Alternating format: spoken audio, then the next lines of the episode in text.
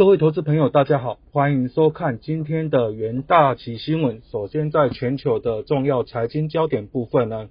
在美股盘后，那上周五美国经济复苏的乐观情绪升温，华尔街暂时抛开了通膨失控的担忧，美债殖利率下滑，科技股领军，标普指数收盘是微涨近零点一个 percent，仅比历史的高点低零点八个 percent。道琼和标普上周分别是上涨零点九 percent 以及一点二 percent，均打破连续两周的跌势，而纳指呢周涨二点一 percent，创下自四月九日以来的最佳的单周的表现。美国总统拜登是公布二零二零年财年的预算案，规模是达到了六点六兆美元啊，创下二战后来的新高纪录。这份拜登上任来首份的年度预算呢，提高了对基础设施、教育。和应对气候变化方面的支出，美国财政部长耶伦则是表示呢，美国致力于多边解决全球的问题，包括在应对气候变化和环境问题上进行合作。他呼吁 G7 成员国呢提供进一步的财政支持，因为促进疫情后的经济持久复苏呢是至关重要。那全球新冠肺炎疫情部分呢，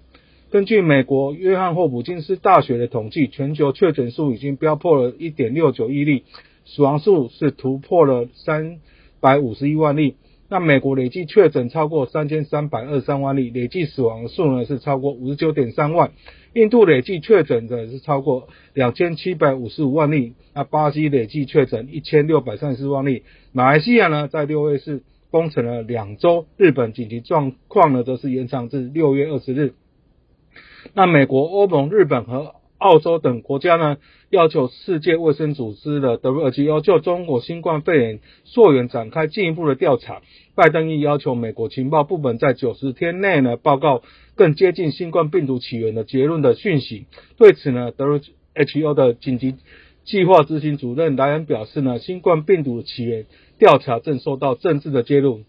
那总计呢，在上周五美股四大指数的表现，道琼是上涨了零点一九 percent，标普五百指数上涨零点零八 percent，纳指呢是上涨零点零九 percent，那费半指数是上涨零点八六 percent。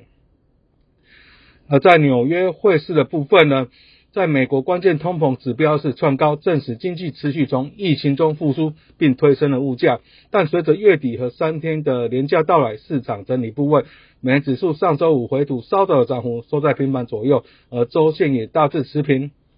那美国四月份的个人支出温和增加，所得大减，而作为费的偏好通膨指标的核心个人消费支出的物价指数 PCE 的年增率是三点一 percent，从三月的一点九 percent 是大幅的攀升，且远超过费德的两 percent 的目标，是逼近三十年来的最大的涨幅。通膨上升已在市场的预期之中，对费的政策不会产生立即的影响。不过，市场接着将关注在六月十五到十六日的费的决策会议，寻找呢升息时机的线索。那最新数据显示呢，日本失业率上升，物价下跌，政府已经宣布延长实施呢东京等地区的紧急事态宣言。那美元对日元汇率上周五一度升抵了七周高点，但在尾盘回到平盘。收在一零九点七七日元左右，呃，加密货币走势依然是疲软的。比特币上周五下跌约六个 percent，五月以来呢，大概下跌了接近四成，那可能创下了在二零一一年九月以来的最大跌幅。那以太币则是下跌了八 percent。在能源盘后的部分呢，上周五交易原油期货价格起伏多变。那西德州原油期货在经历连续五个交易日上涨。后呢？而且上周四是收在二零一八年的以来的高点，那周五是呈现拉回，不过在整周以及在五月份的走势均呈现收高。那总计在七月份的肖哥的西德州的原油期货下跌了啊近零点八 percent，在上周五部分。那八月份的交割的布兰特原油期货是下跌近零点七个 percent。那美国经济正火力的全开，包括就业市场。房市均看到改善，而消费者呢更加坚信了原有需求复苏的前景。交易者也在等待本周二的欧佩加的会议结果，届时该会议将评估了最新的石油市场状况，并决定了产量的水准。欧佩加当前协议是自五月起到七月底呢期间逐步的增产。在贵金属盘后的部分，上周五的交易，黄金期货价格呈现一个上涨，啊，整周黄金收高，且价格回升至每盎司一千九百美元重要的心理水准上方。而上周五发布的数据显示呢，在四月份美国个人消费支出通膨指标连增三点六 percent，那为二年二零零八年以来的最强数据，也远高于 Fed 偏好的通膨的两 percent 目标。对黄金而言，短线主要的影响是利率。那以及 Fed 是否或何时缩减资产的购买，接着是通膨和就业的数据。那总计在上周五呢，八月份的交割的黄金期货是上涨零点四 percent，七月份交割的白银期货是上涨零点三 percent，铜期货上涨零点三 percent，白金期货上涨了零点三 percent，把期货则是上涨了零点七 percent。另外，就拜登六兆美元的预算案的相关的一些讯息，那拜登政府上周五公布二零二二财财政年度至十月一号起的预算案，那总计规模是达到六兆美元，其中包括了美国就业计划、家庭计划的内容，不含去年疫情相关的纾困的措施，那提高在教育、医疗保健和再生能源的支出。那在下以下则是相关的重点哦，在税金部分。那拜登计划将企业税率由二十一 percent 提升到二十八 percent，那资本利得税最高税率由二十三点八 percent 上升到四十三点四 percent，不含房屋薪资税的课税，预计透过加强税收执法可以节省了七千亿美元。此外呢，延长儿童税收抵减至二零二五年，以及永久延长对医疗 保险低收入户儿童照护方面的税收的减免，在。医疗卫生部分将为卫生以及公共服务部分拨款近一千三百二十亿美元，增加美国战略资金，以因应未来的疫情支出、生医研究，并授权 Medicare 协商权利以降低药价。而在能源与环境部分呢，则是计划投资了超过三百六十亿美元对抗气候的变化，结合绿人支出以及就业成长，为相关劳工拨款二十亿美元。另外，针对清除废弃矿坑以及碳啊，专油井投资五点八亿元，将创造二十五万个职缺。此外呢，提拨一千七百一十亿美元研发资金，致力让美国发电减少化石燃料使用，啊，实现二零五零年近零排放的目标。在国防部分呢，则是为五角大厦拨款七千一百五十亿美元，聚焦于中国与俄罗斯降低阿富汗以及中东地区的重视，将至阿富汗撤出所有的美军，预计夏季初完成。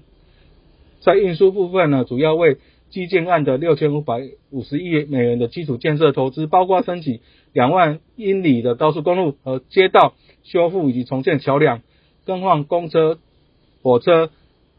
政府公务车、电车啊电气化以及扩大电动车的税收的底点，以及五十万座的充电站等。那接下来进入了三分钟听股期的单元啊，首先在热门股期部分是低档是长龙。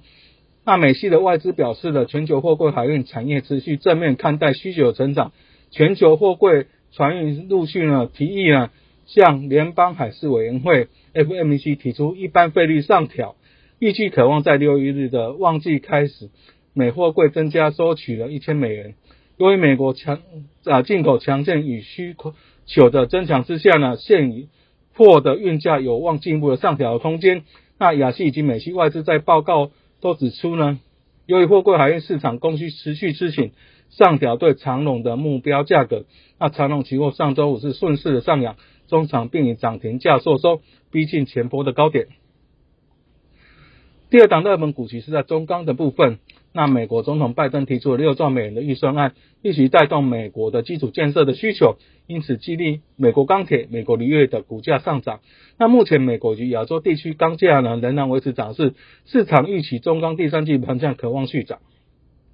那中国官方多次自检讨大宗原料物的价格，对钢铁业造成不小的乱流。不过呢，美国基建的需求激励钢铁业的信心。即使国内本土疫情升温呢，对于下半年呢，钢市维持正面的立场未改。